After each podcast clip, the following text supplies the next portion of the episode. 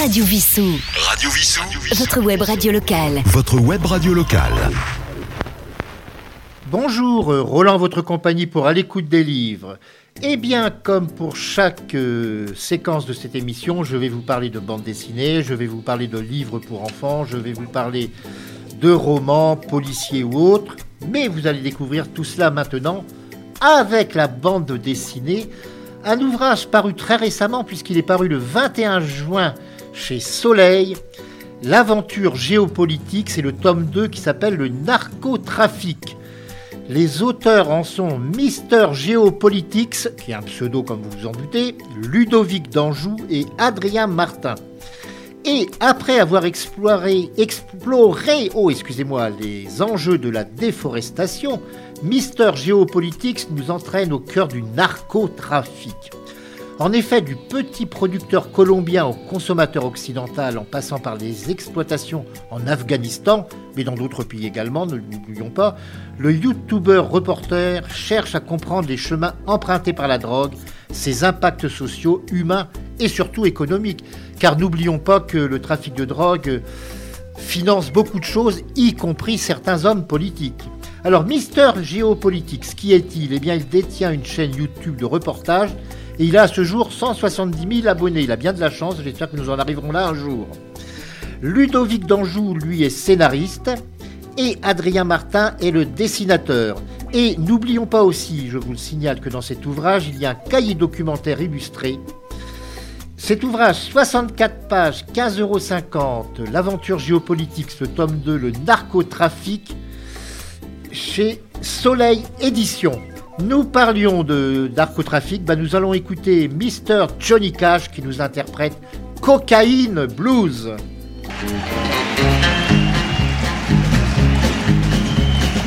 Early one morning while making the rounds, I took a shot of cocaine and I shot my woman down. I went right home and I went to bed. I stuck at 1144 beneath my head. Got up next morning and I grabbed that gun. Took a shot of cocaine and away I run. Made a good run, but I run too slow. They overtook me down in Juarez, Mexico. Laid in the hot joints, taking the pill. In walked the sheriff from Jericho Hill. He said, Willie Lee, your name is not Jack Brown. You're the dirty hack that shot your woman down. Said, yes, oh yes, my name is Willie Lee. If you've got a warrant, just to read it to me. Shut her down because she made me slow. I thought I was her daddy, but she had five more. When I was arrested, I was dressed in black. They put me on a train and they took me back. Had no friend for to go my bail. They slapped my died carcass in that county jail. Early next morning, about a half past nine, I spied a sheriff coming down the line. Up and he coughed as he cleared his throat. He said, Come on, you dirty hack, into that district court. Into the courtroom my trial began, where I was handled by twelve honest men. Just before the jury started out, I saw that little judge commence to look about.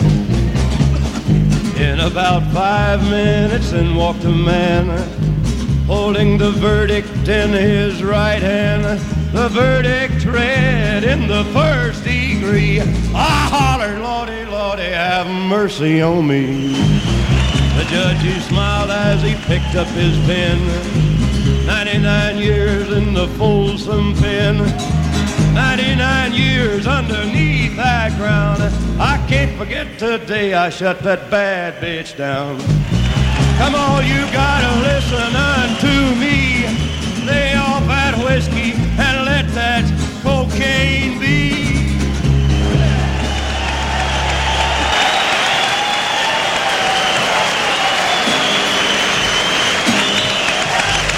These men have receptions, Matlock A50632 and Bat Shelter A39879. They have receptions. Radio Vissou. Radio Vissou. Votre web radio locale. Votre web radio locale. Et c'était donc Johnny Cash, un des plus grands chanteurs de country américains.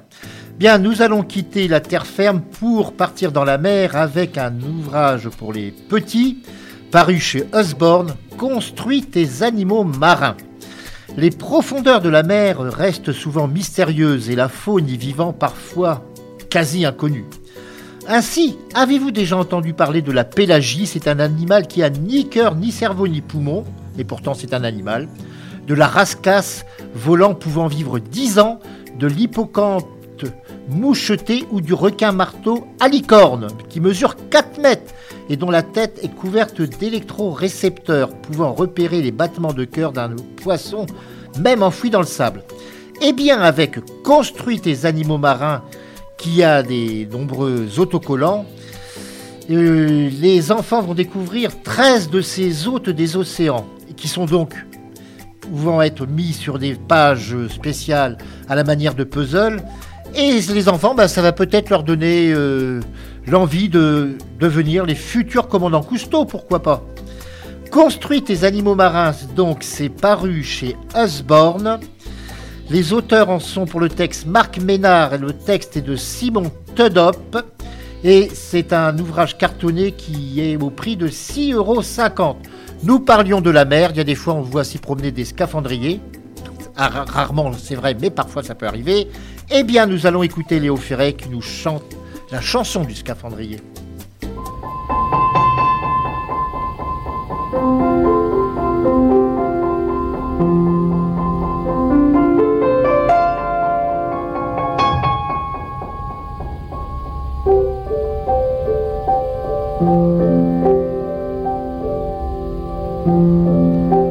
Mets habit scaphandrier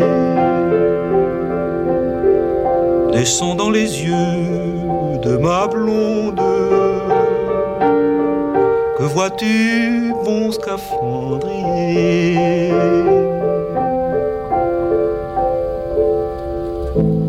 Je vois un étrange attirail Des fleurs, des oiseaux,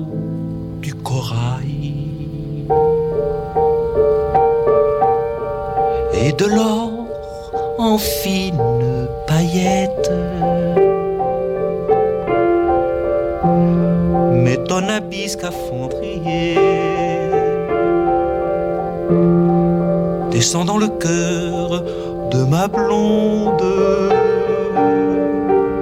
Que vois-tu, bon scaphandrier?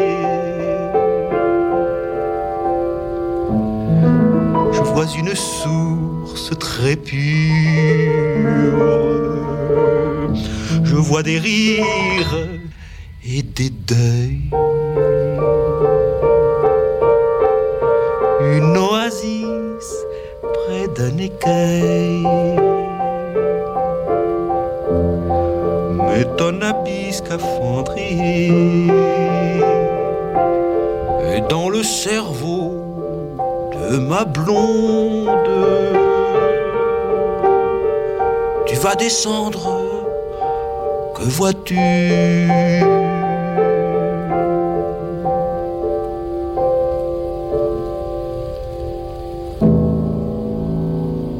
Il est descendu, descendu. Et dans les profondeurs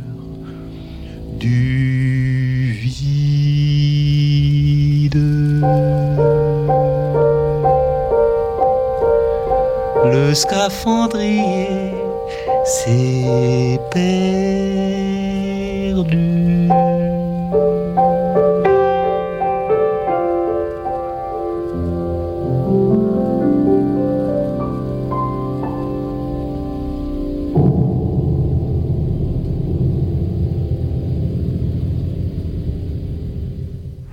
Radio Vissou.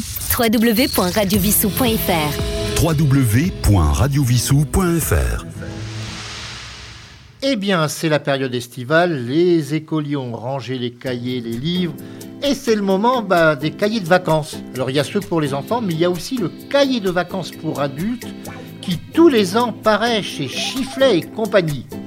Alors c'est un cahier qui permet ben, de retomber en enfance euh, avec des questions vraiment basées sur tout. Il y a des exercices cérébraux, des sudoku, des grilles de mots, des énigmes à résoudre. Et croyez-moi, moi je le reçois tous les ans ce cahier de vacances. Il est, c'est pas des questions toujours très très faciles. Donc il y a plus de 200 exercices drôles, des jeux, des quiz, comme je vous l'ai dit, des jeux de mémoire, des mots cachés. Chaque année, il est vendu à peu près à 650 000 exemplaires. Et il existe depuis 2007.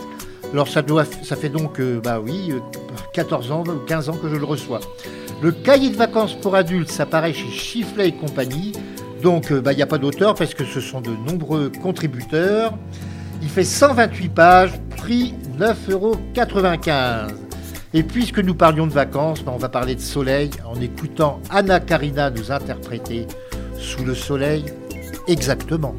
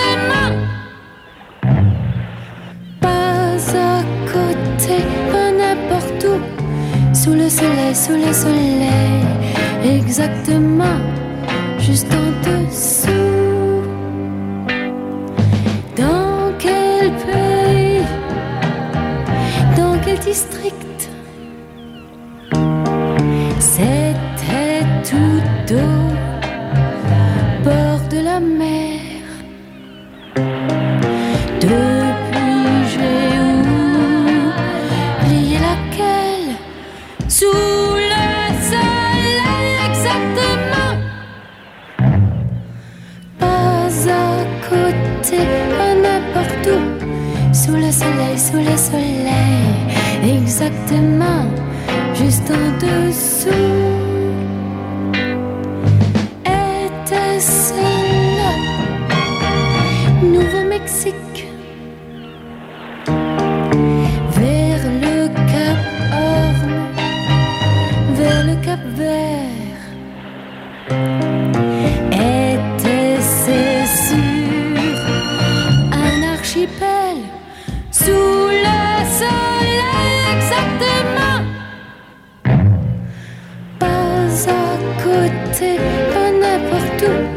Sous le soleil, sous le soleil, exactement, juste en dessous.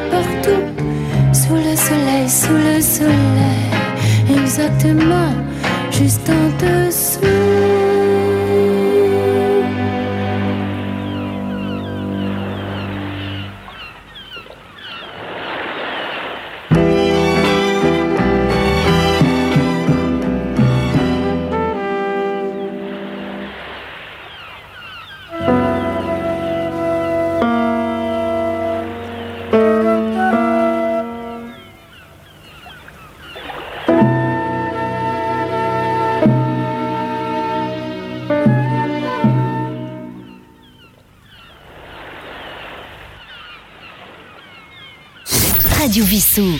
Radio Vissou. Votre web radio locale. Votre web radio locale.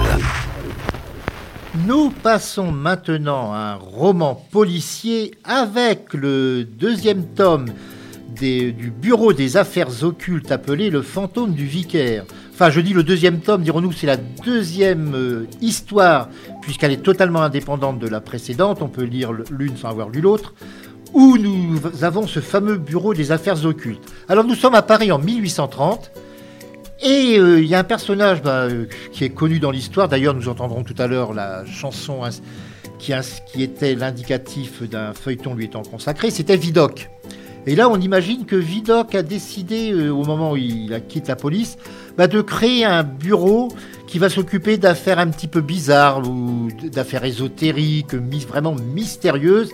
Et à sa tête, on va trouver un inspecteur qui s'appelle l'inspecteur Valentin Verne. Et cet inspecteur Valentin Verne va retrouver un ennemi donc qui s'appelle le vicaire. Alors il faut savoir que lorsqu'il était enfant, il était enlevé cet inspecteur par ce personnage qui est un affreux pédophile qui a tué beaucoup d'enfants. Et là, il va le retrouver dans cet épisode. Mais on va avoir également une autre affaire qui est celle d'une femme qui va venir voir cet inspecteur en disant bah, écoutez, mon mari était veuf, il m'a épousé donc, mais il y a un homme qui prétend pouvoir faire parler les morts, alors on est au début du spiritisme des tables tournantes et autres, et qui affirme de pouvoir faire venir, euh, non pas sa femme, mais son épouse qui était morte noyée. Et l'inspecteur va envoyer un de ses adjoints. Apparemment, vraiment, ça a l'air d'être euh, réel. Mais comme toujours, on sait qu'il y a un trucage quelque part. Mais là, ça va plus loin qu'un trucage, puisque il y a des meurtres encore à la clé. Mais encore faut-il pouvoir arriver à détecter cet escroc qui se prétend euh, faire venir revenir les morts, et surtout combattre le fantôme du vicaire qui est toujours là. L'auteur Éric Fouassier, eh bien, qui est-il? C'est un docteur en pharmacie, mais également docteur en droit, qui est, s'est spécialisé donc dans l'histoire de la médecine. Et d'ailleurs, dans cette histoire-là, on va trouver pas mal de poisons. Et d'ailleurs, euh, peut-être que certains pourraient, il ne faudrait pas qu'il en donne trop de détails, car ça pourrait inspirer de futurs meurtriers. Et là, donc, il a également euh, mis des codes secrets, des codes comme on en trouve dans des messages cryptés. Il va y en avoir également dans ce roman, alors qui est publié chez Albin Michel. Je vous redonne son titre. Les secrets du Bureau des affaires occultes, c'est le deuxième tome qui s'appelle Le fantôme du vicaire. C'est paru chez Albin Michel. Je vous parlais de Vidocq il y a un instant. Eh bien, Vidocq, nous allons écouter la chanson que Gainsbourg avait fait pour la première partie, puisqu'il y a eu Bernard Noël qui a joué le rôle de Vidocq euh, Forçat. Quand Bernard Noël est mort, c'est Claude Brasseur qui a repris quand il était policier. Mais là, nous écoutons l'indicatif chanté par Gainsbourg.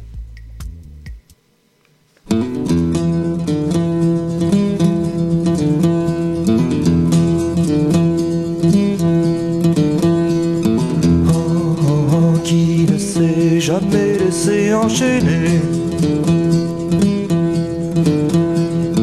Oh, on ne saura jamais ce qu'est la liberté. Moi, oui, je le sais, je suis un évadé.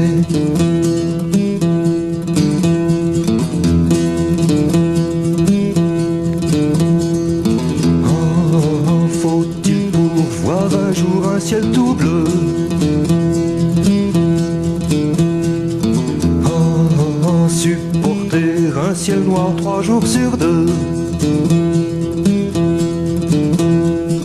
Je l'ai supporté, je suis un évadé.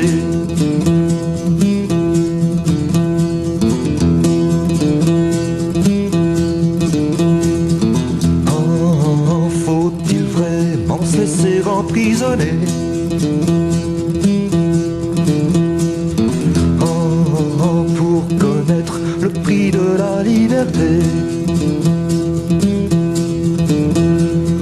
Moi je le connais, je suis un évadé.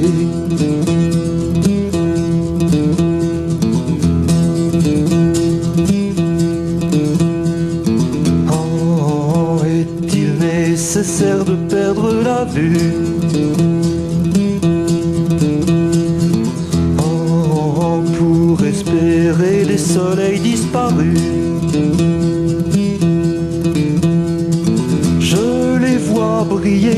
Je suis un évadé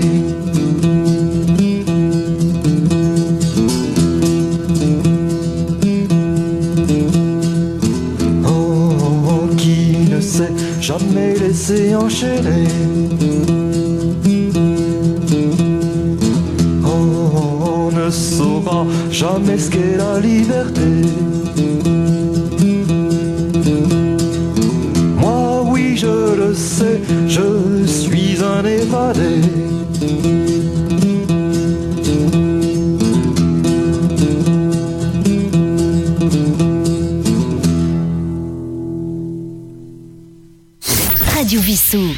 Vissou. Votre web radio locale. Votre web radio locale.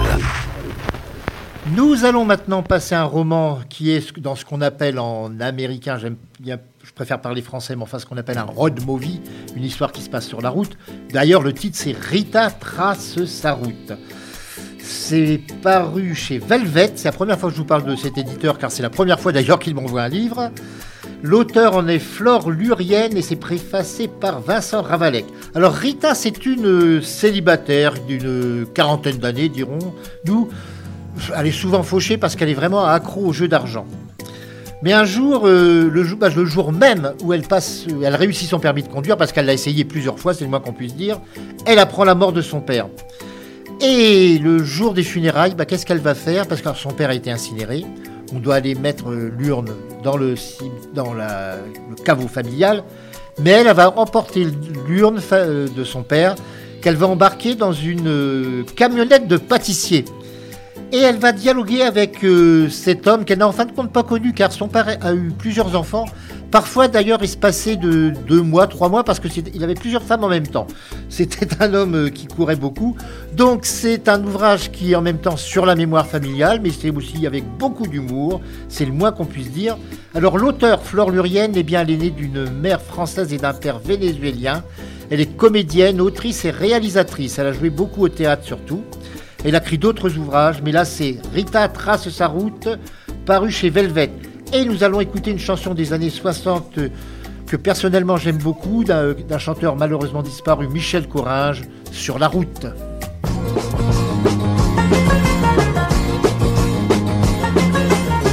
La route m'appelle et m'attire À l'est, à l'ouest, au sud, au nord? Ce soir ici j'ai trouvé un lit. Demain je coucherai dehors. Beaucoup de routes ramènent vers vous. Mais ma route m'entraîne toujours. Et j'ajoute des lieux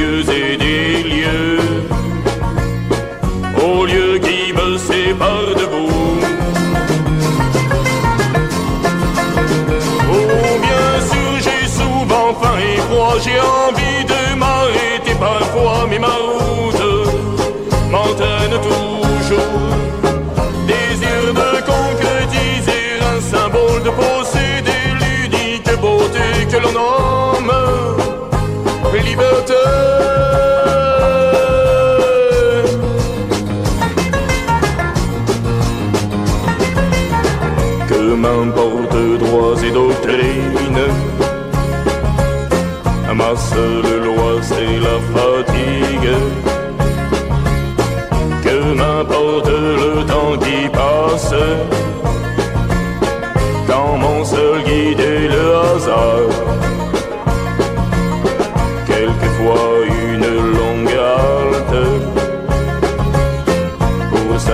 une compagne.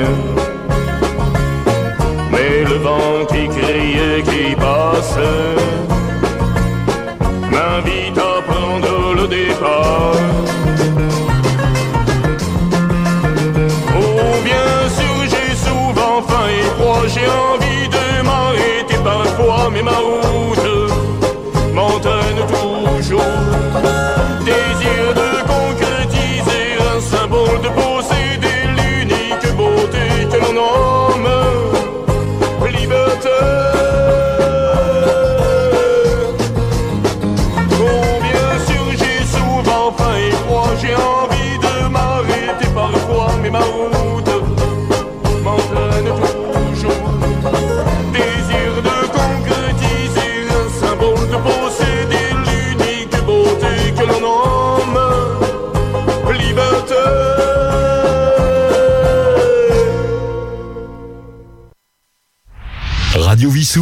www.radiovissou.fr www.radiovissou.fr Nous allons remonter maintenant à l'époque de la Première Guerre mondiale.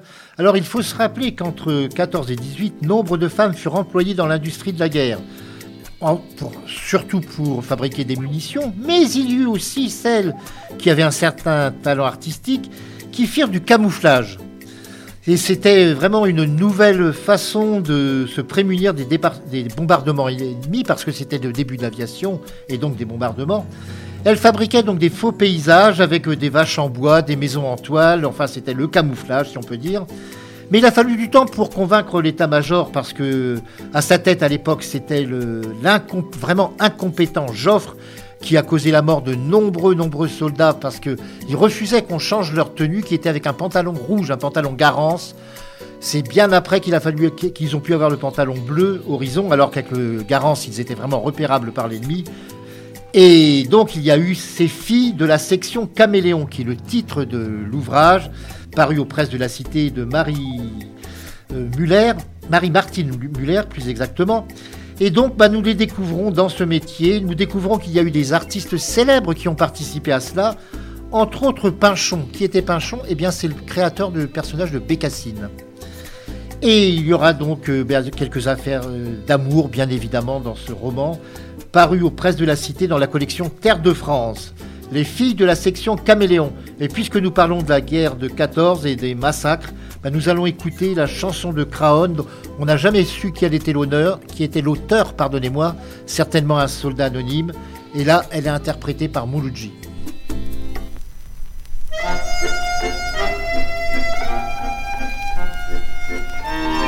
Quand au bout de huit jours, le repos terminé, on va reprendre les tranchées, notre place est si utile que sans nous on prend la pile, mais c'est fini, on en a assez, personne ne veut plus marcher. Et le cœur bien gros comme dans un sanglot, on dit adieu au civelot. Même sans tambour, même sans trompette, on s'en va là-haut en baissant la tête. Adieu la vie, adieu l'amour, adieu toutes les femmes. C'est bien fini, c'est pour toujours de cette guerre infâme. C'est à Caraon, sur le plateau, qu'on doit laisser sa peau. On est tous condamnés, on est les sacrifiés. Huit jours de tranchées, huit jours de souffrance. Pourtant, on a l'espérance que ce soir viendra la relève que nous attendons sans trêve. Soudain, dans la nuit et dans le silence, on voit quelqu'un qui s'avance. C'est un officier de chasseurs à pied qui vient pour nous remplacer. Doucement, dans l'ombre, sous la pluie qui tombe, les petits chasseurs vont chercher leur tombe. Adieu la vie, adieu l'amour, adieu toutes les femmes. C'est bien fini, c'est pour toujours de cette guerre infâme. C'est à Craon, sur le plateau, qu'on doit laisser sa peau. On est tous condamnés, on est les sacrifiés. C'est malheureux de voir sur les grands boulevards tous ces gros qui font la foire. Si pour eux la vie est rose, pour nous c'est pas la même chose. Au lieu de se cacher, tous ces embusqués feraient mieux de monter aux tranchées pour défendre leurs biens. Car nous n'avons rien, nous autres, les pauvres purotins. Tous les camarades sont tendus là pour défendre les biens de ces messieurs-là. Ceux qu'ont le pognon, ceux-là reviendront, car c'est pour eux qu'on crève. Mais c'est fini, car les troufions vont tous se mettre en grève. Ce sera votre tour, messieurs les gros, de monter sur le plateau. Si vous voulez la guerre, payez-la de votre peau.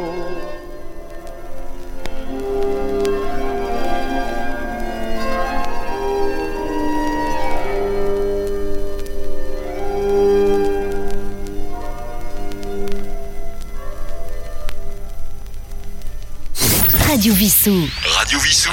Votre web radio locale. Votre web radio locale. Nous découvrons un dernier livre avant de recevoir notre invité du jour, que vous découvrirez ensuite donc. Nous parlons maintenant des chroniques de Bound Street de MC Beaton. Ça, c'est paru chez Albin Michel. Alors, MC Beaton, elle a fait une série qui est célèbre parce qu'il y a eu l'adaptation à la télévision des Agatha Raisin, cette détective anglaise très amusante. Il y a aussi la série des Hamish Macbeth qui lui est un constable de l'Écosse. Mais là, avec les chroniques de Bond Street, nous faisons la connaissance de Lady Fortescue, qui est une veuve septuagénaire, mais qui n'a ni rente ni héritage pour vivre euh, dignement, comme devrait vivre une lady. Et donc elle dépend de la charité familiale, ce qui est plutôt humiliant. Mais elle veut pas se séparer de sa grande demeure de Bound Street, ainsi que ses deux domestiques, qu'elle ne paye pas d'ailleurs, qui vivent chez elle toujours, plus comme euh, de la famille que comme des domestiques. Et elle va décider avec d'autres infortunés, euh, qui comme elle sont d'une classe, dirons-nous, entre guillemets supérieure, de transformer sa maison en hôtel. L'hôtel va s'appeler aux parents pauvres, ce qui est assez amusant. Mais il y en a certains qui, bah, pour essayer de mettre un peu de beurre dans les épinards, parce qu'il faut faire des travaux, qui vont trouver des moyens parmi donc ces lords, ces ladies de piquer de l'argent ou des meubles euh, à certains endroits. Et il y a surtout son neveu, le duc de Raosester, qui n'aime pas cette révolution et voudrait bien virer sa, sa tante et fermer l'hôtel. Donc ces chroniques de Bound Street sont très très amusantes. Il y aurait un deuxième tome dans quelques temps. C'est paru chez Albin Michel, les chroniques de Bound Street. Puisque nous sommes euh, en Angleterre avec des gens d'une certaine classe, nous écoutons maintenant, avant notre deuxième partie, Yves Montand nous interpréter Sir Godfrey. Eh bien, si vous le voulez bien, maintenant, je vous amène faire un petit tour à Londres. À Londres pour y rencontrer un vieil ami à moi. Pour y rencontrer Sir Godfrey.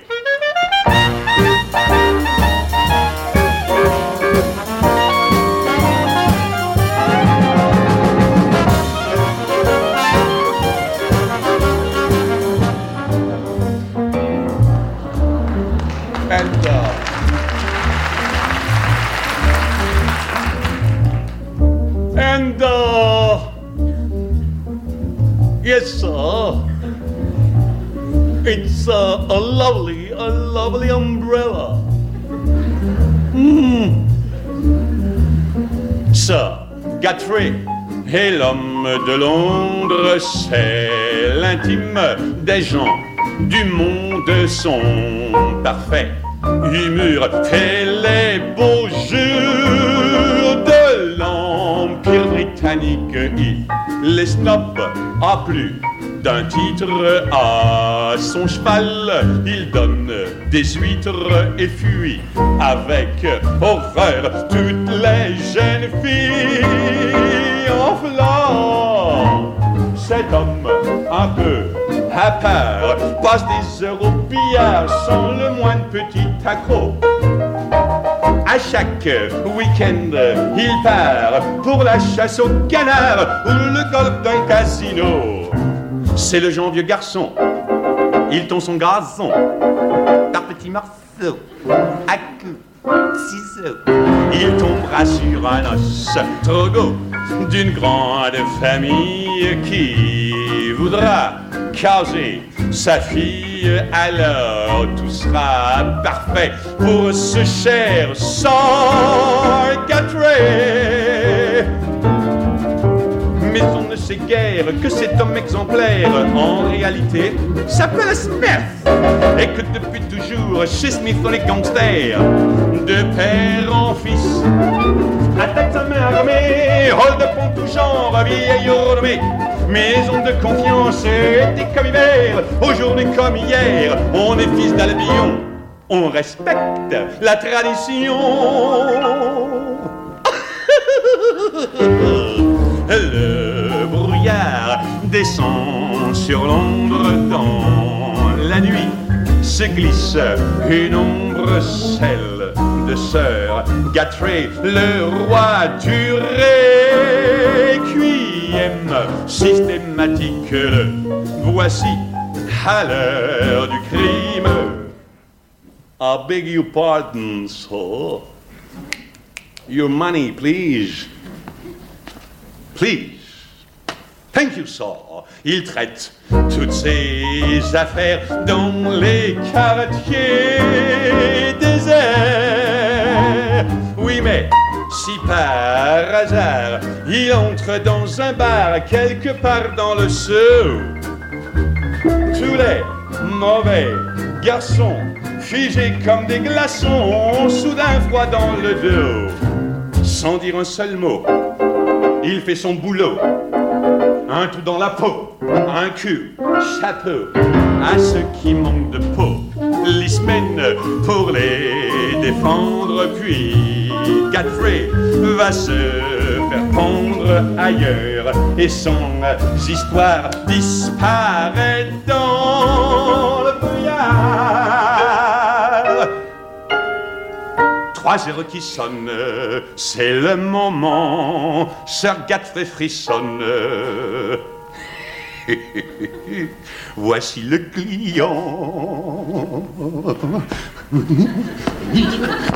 Oh, I beg your pardon, sir. What time is it, please? Three o'clock. Three o'clock. Oh, thank you, sir. And good night. hey.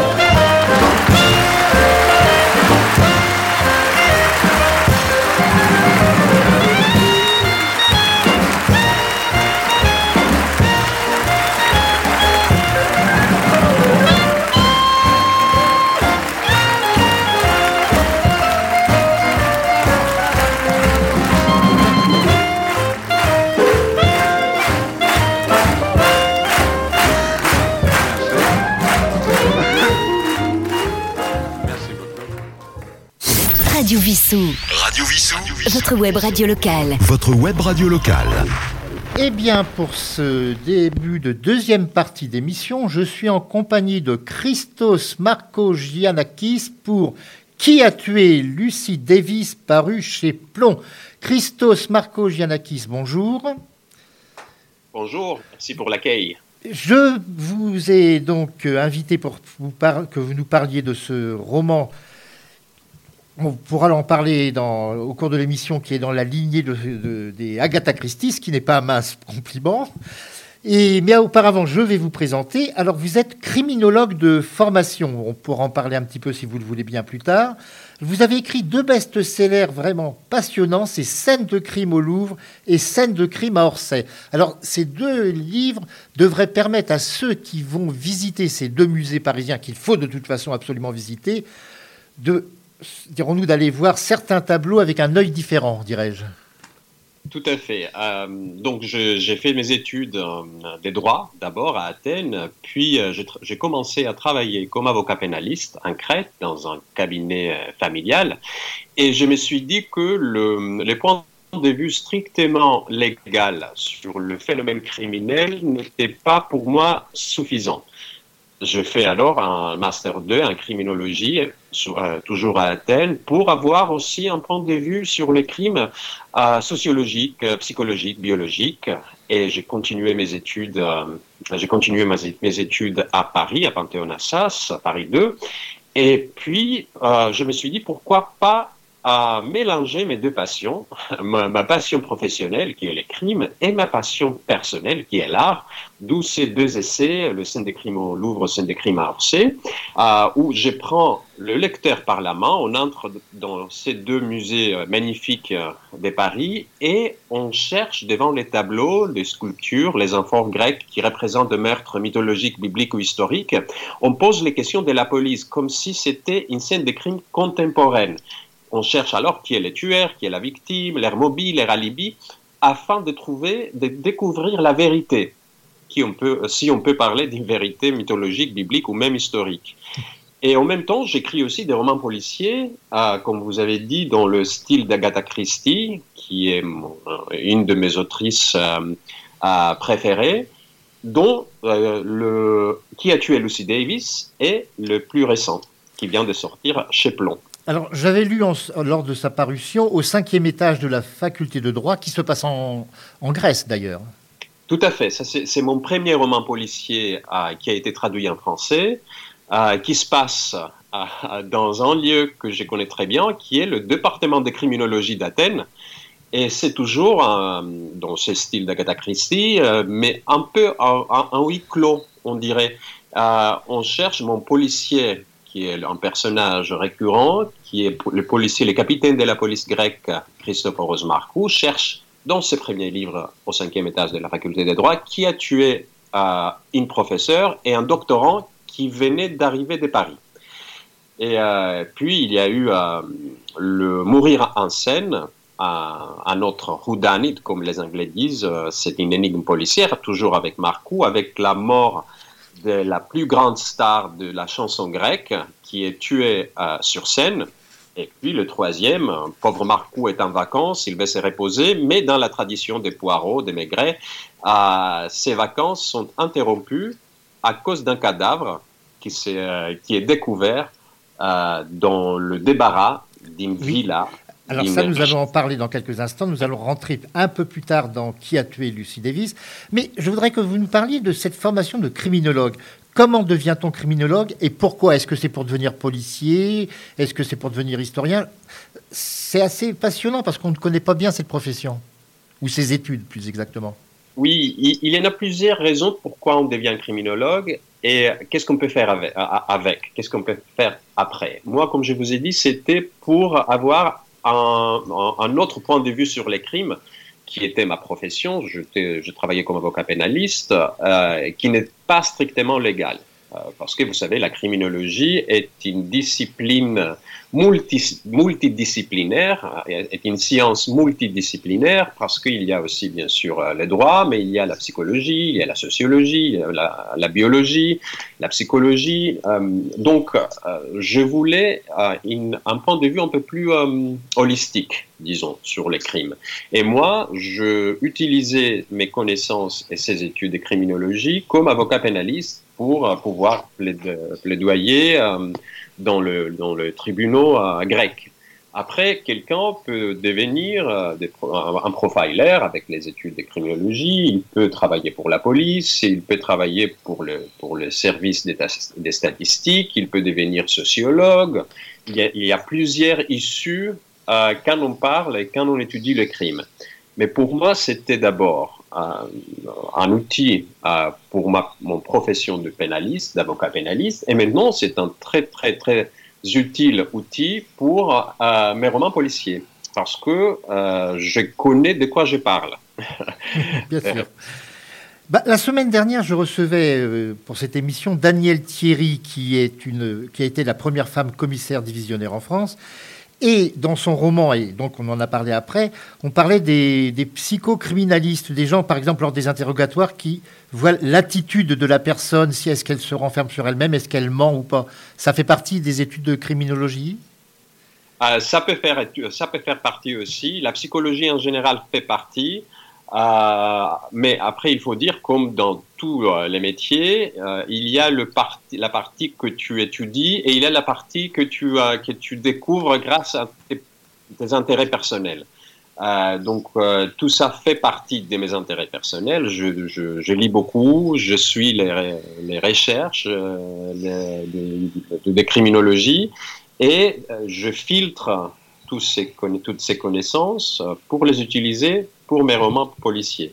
Il faut vous dire que j'adore euh, les, les, les, les, écritures, les, livres de Daniel, qui est une bonne amie aussi, et qui est une écrivaine extraordinaire. Alors, votre livre a été écrit en grec, puisque vous êtes euh, grec, mais ce n'est pas vous qui l'avez traduit, c'est Hélène Zervas. On ne cite jamais, pratiquement jamais le nom des traducteurs, ce qui est dommage d'ailleurs, parce qu'ils participent en quelque sorte tout de même à l'ouvrage. Et alors que vous parlez parfaitement le français, pourquoi n'avoir pas traduit vous-même? Alors, ça, c'est une. euh, il, y a une raison très très simple. Quand je suis arrivé à Paris, parce qu'il faut dire que je vis en France depuis 11 ans, je ne parle pas un mot à des Français. Donc, euh, même aujourd'hui, si je me débrouille à l'oral, je n'ose pas encore écrire. J'écris des, articles, j'écris de- de- des réponses aux interviews, mais à écrire un roman policier de euh, de, A à Z, ça me, paraît un peu difficile pour moi-même. Donc, heureusement, euh, la traductrice, euh, elle est très très bonne. Elle a, elle a capté et l'a transmis pas seulement euh, mes, mes, pensées et mes phrases, mais aussi mon style, qui est très rare. Donc cette traduction était vraiment une très très bonne traduction. On a travaillé sur euh, cette traduction ensemble aussi à la fin parce qu'il y a des nuances toujours euh, qui peuvent échapper à, à, au traducteur ou même à l'éditeur, au correcteur. Et euh, je peux vous dire que c'est vraiment dans mon style, c'est vraiment mon style que vous allez lire, mais dans une autre langue. Parce euh, qu'il arrive assez souvent que des auteurs se sentent un peu trahis par le traducteur. Oui, ça m'est arrivé aussi. Mais heureusement que je me débrouille, comme je vous ai dit en français, et je peux vous vérifier que c'est une très bonne traduction. Après, dans d'autres langues, euh, le livre, par exemple, vient de sortir en allemand. J'avais étudié l'allemand quand j'étais petit, mais je ne me souviens pas de grandes choses et je ne peux pas vous dire si c'est une bonne traduction ou pas. Je suis sûr que c'est une très bonne traduction, mais je ne peux pas les vérifier comme je l'ai fait avec le français. Dans combien de langues êtes-vous traduit? Alors, j'écris soit en anglais, soit en grec. Donc, je suis publié en français, en grec, en anglais et euh, maintenant en allemand. Et il y a d'autres langues qui vont arriver, euh, j'espère bientôt, comme l'italien. Preuve que vos ouvrages ont du succès. Nous okay. allons donc découvrir ce roman Qui a tué Lucie Davis Alors, vous avez un peu précédé ma question en parlant de, des conditions dans lesquelles on va découvrir ce meurtre. Alors, c'est une enfant qui découvre le cadavre. Tout à fait. C'est la, petite, c'est la fille d'une dame, euh, la hôtesse d'une, d'une fête, d'un party qui, euh, qui a lieu sur, chez elle, sur une petite île qui s'appelle Nissos. Alors, c'est une île imaginaire tout à fait, c'est une île imaginaire. Euh, j'ai voulu l'appeler Nissos, qui en grec veut dire l'île, mais en même temps, elle est inspirée et l'amalgame, la synthèse de beaucoup d'îles que j'aime et des îles que tous les touristes, tous les visiteurs connaissent. Euh, il y a beaucoup, vous savez, beaucoup, beaucoup de Français qui aiment la Grèce. On, est heureusement dans le pays le plus à, à philhellène du monde. Donc, il y a des millions et des millions de Français qui visitent la Grèce chaque année. Donc, chacun peut imaginer que l'intrigue se passe euh, sur les îles qu'ils connaissent. Et c'était ça mon but en fait. C'est pour ça que je n'ai pas voulu écrire un, guide touristique, un, mais c'est une euh, île fictive qui est basée et inspirée par Patmos, Paros, Naxos, Tinos, euh, Paxi, euh, Icaria. Donc il y a vraiment plusieurs îles et chacun peut se projeter sur l'île qu'il préfère. Alors, cette île, bah, c'est un petit peu l'exemple de nombreuses îles qu'on trouve également d'ailleurs aux Antilles, c'est-à-dire des îles qui sont très très peu habitées euh, en période hors touriste, et ce sont généralement des touristes privilégiés. Et ça va être le cas d'ailleurs dans, votre ouvrage. Ce n'est pas une île, dirons-nous, pour tourisme de masse. Ce sont plutôt des, milliardaires, ou si, sinon des milliardaires, au moins de grands bourgeois. Euh, c'est tout à fait ça, euh, mais il y a aussi, donc cette petite île Nissos n'a que 70 personnes pendant l'hiver, et pendant, pendant l'été, il y a de, milliers de personnes qui arrivent. Il y a, euh, et ça joue un rôle aussi dans les romans, il y a le, le club fermé euh, des Nissos, qui sont les gens très riches, euh, qui, qui, se retrouvent entre eux, euh, qui, qui, visitent l'un l'autre pour les dîners, pour les cocktails, et qui ne sont pas ouverts aux visiteurs d'une fois. Et il y a alors cette jet set internationale qui, est, qui se sent comme euh, euh, la royauté de cette île. Et il y a après les touristes anonymes qui visitent l'île une fois et qui ne reviennent jamais. Mais on voit que le meurtrier ou les meurtriers ne peuvent être que quelqu'un de cette petite club, de, ses amis, d'une dizaine, une douzaine d'amis euh, qui connaissaient très bien euh, Lucy Davis, la victime, euh, qui, est devenue aussi un membre de ce cercle fermé des Nissos, mais qui a eu une fin qui n'était pas heureuse. Alors, ce qui est amusant, c'est seulement maintenant que j'y pense, c'est que bon, je, on, va, on peut le dire aux auditeurs, je vous ai rencontré en allant, en allant voir mon ami Gilles Paris, qui m'a présenté à vous, et son ouvrage se passe aussi sur une île, et qui l'hiver est très peu habité et très habité l'été. C'est vraiment une coïncidence. C'est seulement maintenant que je m'en aperçois. Mais enfin, ça c'est une simple digression. Alors, dans Qui a tué Lucie Davis euh, Il y a des conditions qui vont faire que l'assassin ne peut pas être parti. Ce sont les conditions météo. Tout à fait. Euh, si vous avez euh, jamais visité la Grèce, euh, les Cyclades encore plus ou les Dodécanèses durant le mois d'août, vous, savez qu'il y a ces fameux meltèmes qui parfois nous empêchent de partir de, d'une île. Donc c'est le cas avec le capitaine Marcoux qui est isolé sur cette île Qui est votre fameux personnage récurrent Exactement, qui est mon personnage récurrent, le capitaine de la police grecque Christophe Marcoux, et il ne peut pas euh, demander l'aide euh, euh, d'une équipe médico-légale comme il aurait fait euh, normalement, mais en même temps, il sait que le meurtrier ne peut pas sortir, ne peut pas partir de cette île, et il sait qu'il n'a que 3, 4, 5 jours maximum avant que les bateaux puissent arriver pour euh, que le- les personnes puissent repartir. Tout à fait. Donc c'est un, c'est c'est un huis clos encore, mais euh, dans, sur une île.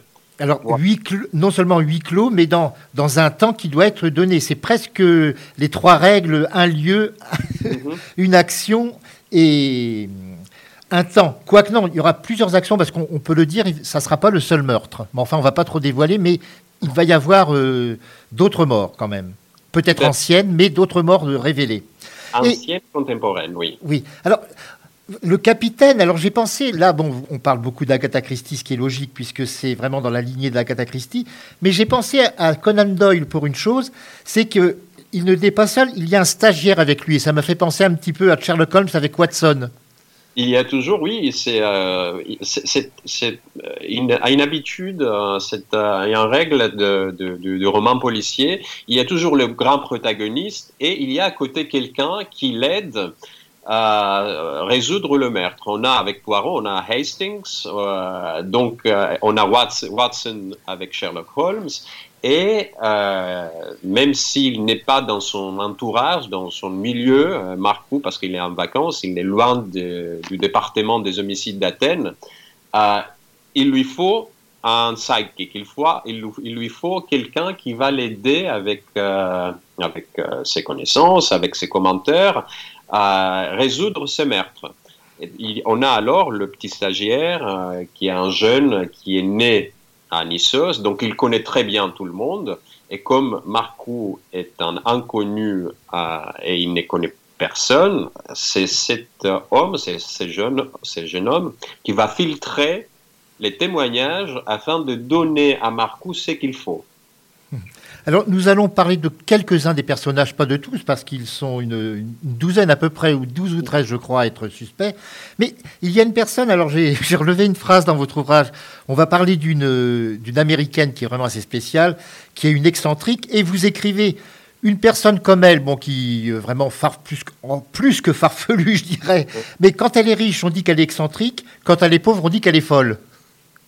C'est tout à fait ça. Euh, je ne sais pas si vous dites ça en France aussi, mais en, Grè- en Grèce, c'est une citation qu'on utilise beaucoup. Et euh, cette femme, alors, qui se prend pour la reine des Nisseuses, parce qu'elle dit qu'elle est la première qui a découvert l'île dans les années 60, quand personne ne connaissait son existence. Et elle a fait, euh, elle a rendu cette île le centre du jet, de la jet set internationale. et elle, croit vraiment qu'elle est la reine, que tout le monde l'adore et que euh, doit être obéie. Mais avec l'âge, elle, commence à devenir un peu particulière et on voit euh, ces, euh, excentricités qui parfois deviennent euh, même limite méchantes. Ben, il y a une personne pour qui, à ses yeux, est, est coupable de tout ce qui peut se passer de mal sur l'île. hein. Il l'a volé, il- c'est tout juste s'il l'a pas violé. Enfin, c'est il y a un personnage qu'elle déteste totalement. Oui, oui, oui. Il y en a plusieurs qui se, détestent entre eux. Euh, et c'est ça qui est intéressant parce qu'il il, il y a toujours dans ces cercles fermés des gens qui ne s'aiment pas, mais il faut montrer qu'ils s'aiment parce que comme ils, ne sont qu'une dizaine, une douzaine, il faut garder l'équilibre parce que sinon il y a le danger d'être expulsé, ostracisé. Et euh, c'est aussi le cas de Lucy Davis. Ça aurait pu, euh, si elle n'était pas tuée, à cause de, de, ses manuscrits, à cause de ses romans qu'elle écrivait, elle aurait été euh, expulsée, Truman capotisée, comme j'ai dit dans le roman, à cause de ce qu'elle écrivait. Alors justement, je voulais que nous parlions de ces manuscrits parce que c'est un procédé très cinématographique, c'est le film dans le film. On voit très souvent le film dans le film, et là, on a des extraits du, de son manuscrit à l'intérieur de votre propre roman. Tout à fait, c'est le mobile, en fait, c'est le pourquoi cette femme a été assassinée, euh, parce qu'elle écrivait un manuscrit où elle allait révéler tous les secrets intimes de ses amis. Et euh, c'est une petite. Euh, il faut une recherche assez approfondie pour découvrir ces manuscrits euh, dans son ordinateur. Et à un moment, on l'a et on cherche le pourquoi et le qui dans ces manuscrits. Parce que même si elle, elle change les noms, on découvre quand on a les clés, comme dans un roman clé, très facilement des qui elle parle. Elle ne dit pas des choses sympathiques. Ben c'est pour ça que vous parliez tout à l'heure de Truman Capote. Il faut rappeler que cet Américain, ce grand auteur, c'est devenu un classique, -hmm. a lui-même vécu cela en écrivant sur des gens euh, un petit peu trop précisément. Exactement. C'était euh, les côtes, euh, la côte basque. Euh, C'était l'extrait d'un livre qu'il qu préparait, qui, a, qui est paru dans les années 70 dans un, un, magazine américain et il parlait de ses amis et c'est la cause pourquoi tous ses amis l'ont euh, ostracisé et c'est comme ça que sa, sa, vie a pris une tournure un peu négative. Il a commencé à boire, à se droguer et euh, parce qu'il s'est senti exclu. Euh, c'était quand même justifié parce qu'elle révélait des choses que ses amis ne voulaient pas, qui, qui, qui ne voulaient pas être révélées. Et euh, c'est comme ça qui est que sa, comment dire, sa descente vers euh, sa mort a commencé. Alors nous n'allons pas révéler bien évidemment trop l'intrigue, surtout pour un roman policier, ça ne se fait pas. Il faut vraiment lire cet ouvrage, alors qui est passionnant parce qu'il fait, bon, je peux dire précisément 364 pages, mais une fois qu'on l'a entamé, on a du mal à en sortir parce qu'on veut vraiment savoir ce qui se passe au fur et à mesure. On découvre des personnages, certains qui sont, on peut dire, vénéneux. Bon, il y a par exemple, je pense à ce couple d'Italiens qui est assez spécial lui aussi, par exemple. Bon, va, comme je vous dis, on ne va pas trop trop dévoiler. Je voudrais que dans la dernière partie de cette émission, nous quittions un petit peu ce roman pour parler, dirons-nous, de, la langue grecque et surtout de la langue grecque classique, qui n'est pratiquement très très bon. On, enseigne encore le latin dans les lycées, quelques collèges et en lycée, mais la langue grecque classique semble délaissée, et ce qui est dommage. C'est très dommage parce que vous savez que la langue grecque est une langue qui a une construction très mathématique et qui aide le cerveau à, à s'évoluer. Donc, c'est vraiment dommage. C'est une très belle langue. C'est aussi une, une, langue très mélodique parce qu'il faut dire que la, la langue grecque a été euh, inventée pour être entendue, pour être écoutée et n'est pas pour être lue. Alors, je me donc, souviens, enfin, je vous interromps une toute petite seconde. Je me souviens justement d'un professeur de mathématiques il y a très longtemps qui conseillait l'étude de la langue grecque pour, pour sa propre matière. Donc, c'est vraiment dommage euh, mais je crois que c'est un signe de nos temps. Euh, je ne sais pas si vous connaissez, aux États-Unis par exemple, il y a cette euh, culture d'annulation, de cancel culture, où ils ont, il y a même des lycées qui ne veulent plus enseigner l'Odyssée et l'Iliade parce qu'ils trouvent qu'elle est raciste, elle est sexiste. Donc on, est, on est entré vraiment dans les extrêmes. Et c'est dommage parce que comme la langue grecque est une langue qui fait, qui fait évoluer le cerveau, aussi la mythologie grecque, gréco-romaine, est vraiment au début, au début de tout. C'est le début de, notre civilisation, un de, de, des sources en tout cas, et nos, nos, ancêtres, les Grecs, ont parlé de tout, et même de, criminologie et des crimes. Je vous rappelle que la mythologie est pleine des crimes. Oh que oui Mais on peut même dire que, entre guillemets, les Romains se sont civilisés au contact de la Grèce. Euh, écoutez, je- Ils ont d'ailleurs piqué les, les, les dieux en les latinisant ensuite, mais à l'origine, c'était des dieux grecs.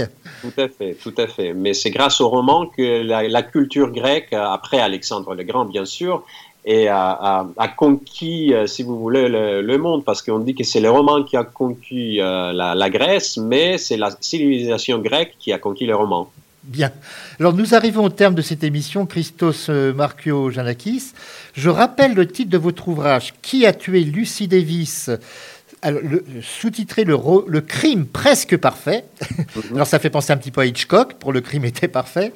Ce roman donc est paru chez Plomb. Alors je rappelle qu'il fait 364 pages. Je donne toujours le prix en indication, cela permet de, au lecteur de pouvoir le commander, 19,90 euros. Et j'ai toujours l'habitude de terminer cette émission avec une chanson que j'essaye d'être en rapport avec le livre ou l'auteur. Donc, dans les chanteurs grecs en France, bon, il y a les- plus célèbres, bien évidemment, d'aujourd'hui en variété, il y a Nana Mouskouri, qui est connue d'ailleurs dans le monde entier, il faut le dire. Et il y avait des Roussos, mais moi, il y a une chanteuse que j'ai eu le privilège de voir sur scène dans les années 80-90, malheureusement, qui nous a quittés, et qui chantait entre autres les poètes grecs classiques. C'est Angélique Ionatos. Et là, c'est un texte de Mikis Theodorakis qu'elle nous chante. Donc, euh, je pense que vous avez peut-être un mot à dire sur cette chanteuse. Je pense que vous la connaissez. Je la connais, oui, et j'aime beaucoup euh, son style. Euh, Je crois que c'est dommage qu'il n'y a pas beaucoup de Français qui la connaissent. Mais euh, ils, vont la découvrir grâce à vous, peut-être. Ben, c'est ce que je souhaite également. Et elle a une voix aussi, je trouve, d'une grande pureté. Merci encore à vous, Christos euh, Markogiannakis. Et peut-être dans un an ou deux pour un autre roman, qui sait? Euh, merci à vous pour l'accueil. Et euh, il faut dire que, oui, le, le roman prochain est prévu pour l'année prochaine.